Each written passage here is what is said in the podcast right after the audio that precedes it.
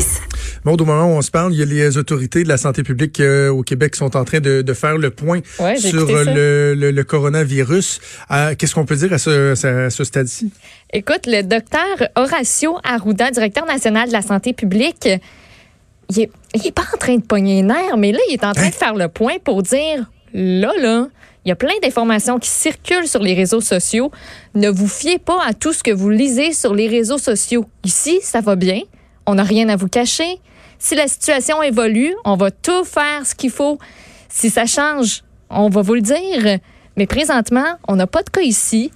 On est prudent, mais on n'est pas en panique.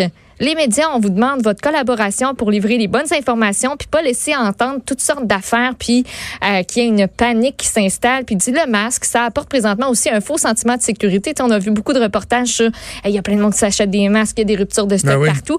Donc, euh, il remet euh, les, il met des points sur les i, puis il nous appelle à, à se calmer un petit peu. J'ai reculé mon hélico, peut-être essayer d'aller Ouais. l'écouter un petit peu. d'importation du virus par des voyageurs est jugé faible, même si on sait que c'est possible. Et même advenant le cas de confirmation d'un cas au Québec, le risque de transmission de la maladie dans la communauté demeure également faible. C'est important de vous dire que, bien entendu, si vous êtes allé dans les régions touchées de la Chine récemment, Je comprends qu'il veut se faire rassurant par rapport à la situation au Québec, mais en même temps, on regarde ce qui se passe dans le monde, la rapidité de la propagation, puis c'est normal. Tu sais, moi, j'ai pas senti les gens courir, là, s'arrachant les cheveux sur la tête, là, ah, dans les rues, là. Non, mais tu sais, c'est juste pour dire, on se calme. On est correct, là. C'est sûr que ça se passe présentement.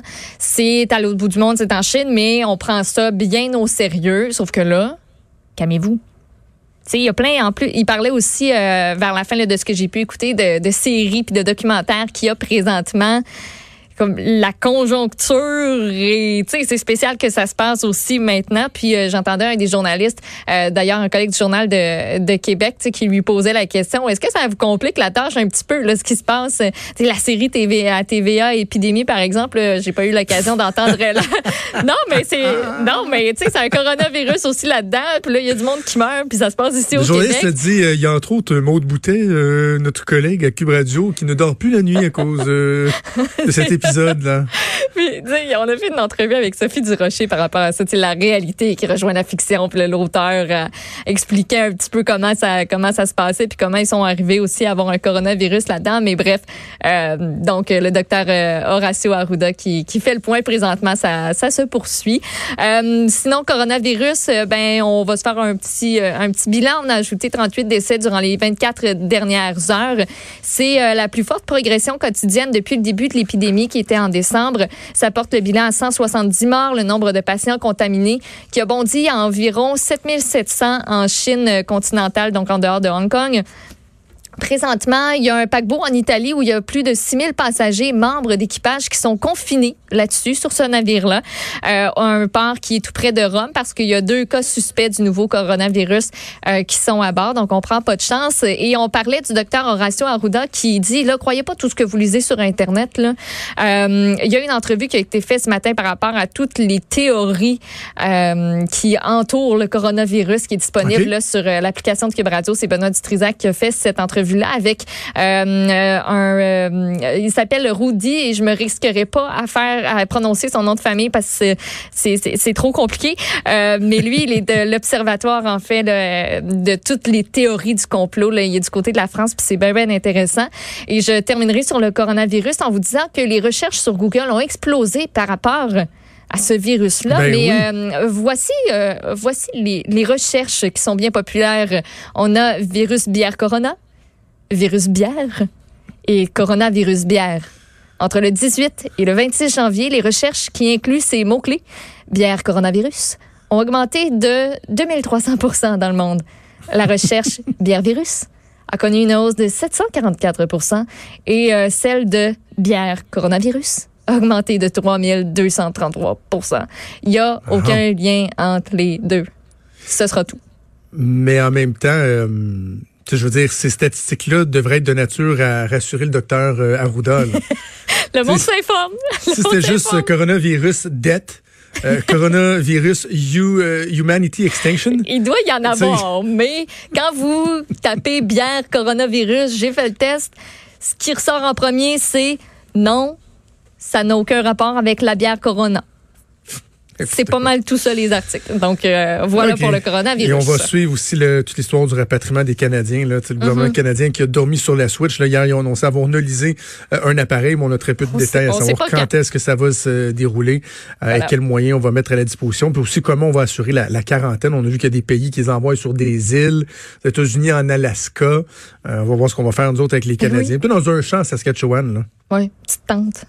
Grosse, ben, grosse tente. grosse tente dans un champ à Saskatchewan. Non, mais on fait des blagues, mais ça va prendre un endroit isolé, rassurer les gens. Que soit, Oui, oui. euh, ça peut En être, France, ça peut ça être un édifice qu'on vient euh, euh, noliser là, tu sais, pour, euh, pour, pour les loger puis qu'ils soient bien traités, mais juste s'assurer qu'il n'y ait pas euh, pro- propagation, ne serait-ce que tu sais, pour rassurer euh, la population. Parlant de rassurer la population, euh, c'est pas joyeux, c'est pas jojo ce qu'on voit dans le journal ce matin euh, quand on parle des CHSLD.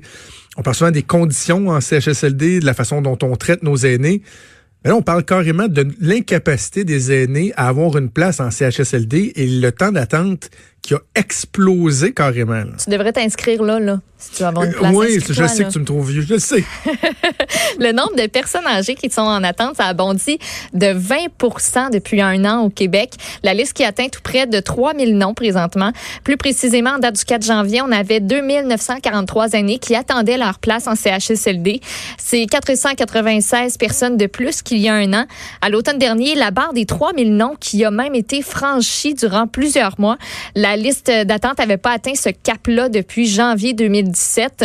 Actuellement, il y a 60 de ces aînés-là qui sont en attente, qui demeurent à la maison. Sur la liste, on parle de 812 autres qui étaient hébergés à l'hôpital en novembre dernier.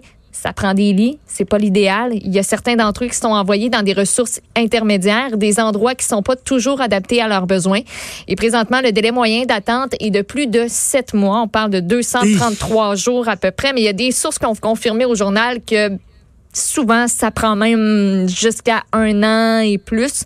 Paul Brunet, le président du Conseil de la protection des malades, qui est interrogé dans cet article-là, est d'avis qu'il faudrait environ 5000 places additionnelles d'ici 2022. On se rappelle que la CAQ nous a promis euh, les maisons des aînés, 2600 places qui vont être euh, ajoutées euh, dans le lot. Est-ce que c'est assez? On pose la question. C'est tellement inacceptable. C'est des délais ridicules de République de banane. Moi, ça me fait capoter. Quand tu décides que tu t'en vas en CHSLD, là, que tu es en perte d'autonomie, Ouais.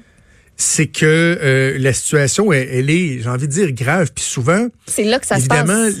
les- ben c'est ça, les aînés vont attendre jusqu'à un moment critique souvent. Là, Tu sais, les- il va y avoir des pressions euh, de l'entourage, des familles, de dire Hey, euh, maman, papa, tu sais, ça marche plus. là. Tu sais, Ça fait, fait deux, trois fois que tu laisses le rond ouvert, que tu tombes en bas de ton lit, tu as des escaliers à monter, tu plus capable, de déboulé.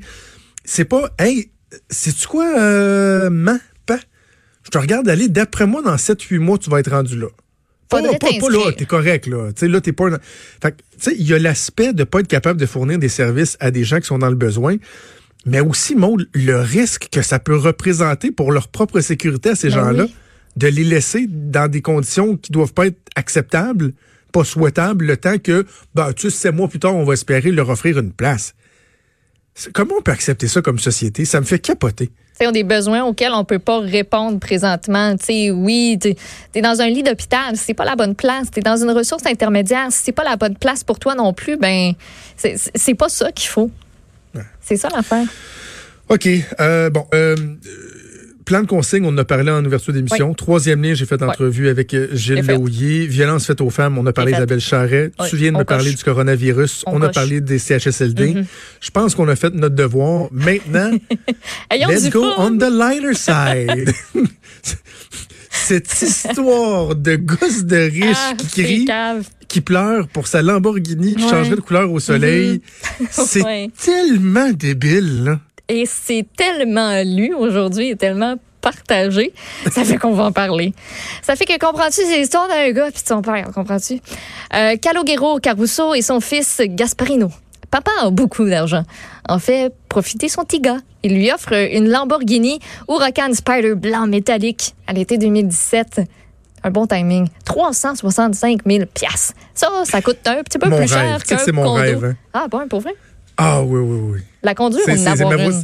ça a toujours été ben, juste la conduire. Là. Ça serait, je me suis fois, assis dans, dans deux Lamborghini au salon de l'auto euh, il y a quelques années. Hein? Euh, la radio pour laquelle je travaillais était commanditaire, puis il y avait un kiosque Lamborghini. Ben, tu pouvais juste les regarder. Tu tu pouvais pas rentrer dedans. Ouais. Et j'avais reçu le, le, le représentant en entrevue. Et comme j'avais dit, déclarer mon amour de la Lamborghini, il dit, oh, viens t'asseoir. Il y en avait, il y en avait, non, je pensais qu'il y en avait trois. Je me suis assis d'être trois, juste d'être assis dedans, Ouais. déjà, là, le feeling. Tu touches pas trop à rien, tu veux rien briser. Puis tu... Ben non, c'est ça, c'est ça. Mais lui, il l'avait, là. Ben, il l'avait, mais c'est. Colin, il y a eu un petit problème. C'est pas trop long que Gasparino, lui, il prend le volant de son nouveau char. Il est allé faire une virée 400 km de char en Lambo. Euh, sauf qu'en conduisant, lui dit que l'arrière du véhicule a viré du blanc au jaune. Complètement dévasté, papa et fils contactent le concessionnaire John Scotty qui leur a vendu John Scotty. Yeah, fallait que j'en dise de même. John Scotty, qui leur a vendu le véhicule. Il se serait fait répondre que cette perception-là, c'était possible dû au reflet du soleil ou de la chaleur. Pas fou, pas fou. Mes père et fils sont pas d'accord. Elle est jaune, la maudite Lamborghini. À virer jaune. À cause de ça, ils veulent plus rien savoir du maudit char. Ils rendent la voiture au concessionnaire après avoir conduit 1400 km en leur demandant de la revendre pour eux et en se plaignant de la dépréciation du véhicule si jamais ils le repeignent. Ils entendent donc une poursuite contre le concessionnaire de 416 000 Ouais, mais là, tu te dis, la Lambo a coûté 365 000, fait 416 000, puis en plus, la dépréciation. Comment ça? Ouais, non, c'est parce que non seulement ils veulent être remboursés, mais ils demandent 50 000 en dommages. Le remboursement des frais d'assurance et d'immatriculation à ce jour.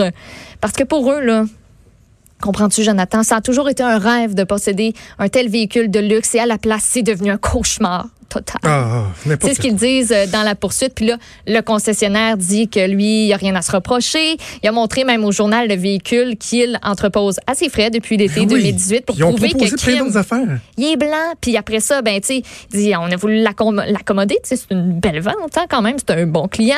Euh, on a offert de reprendre le véhicule, de changer des pièces. Lamborghini a aussi, tu sais, Lamborghini même a dit, hey, on pourrait le repeindre d'un autre blanc qui est un petit peu moins métallique. On pourrait même vous donner 8000 pièces en dédommagement. Mais ça a été non. C'est non. Il dit aussi qu'il a trouvé des acheteurs à un prix supérieur à celui du marché, Hmm. mais n'a jamais eu de retour d'appel de la part des Caruso, papa et fils. Il y a quelque chose de louche, je trouve, Ouais. là-dedans. Mais imagine, là, tu te payes une Lamborghini puis tu la laisses parker au garage depuis deux Ouais. ans.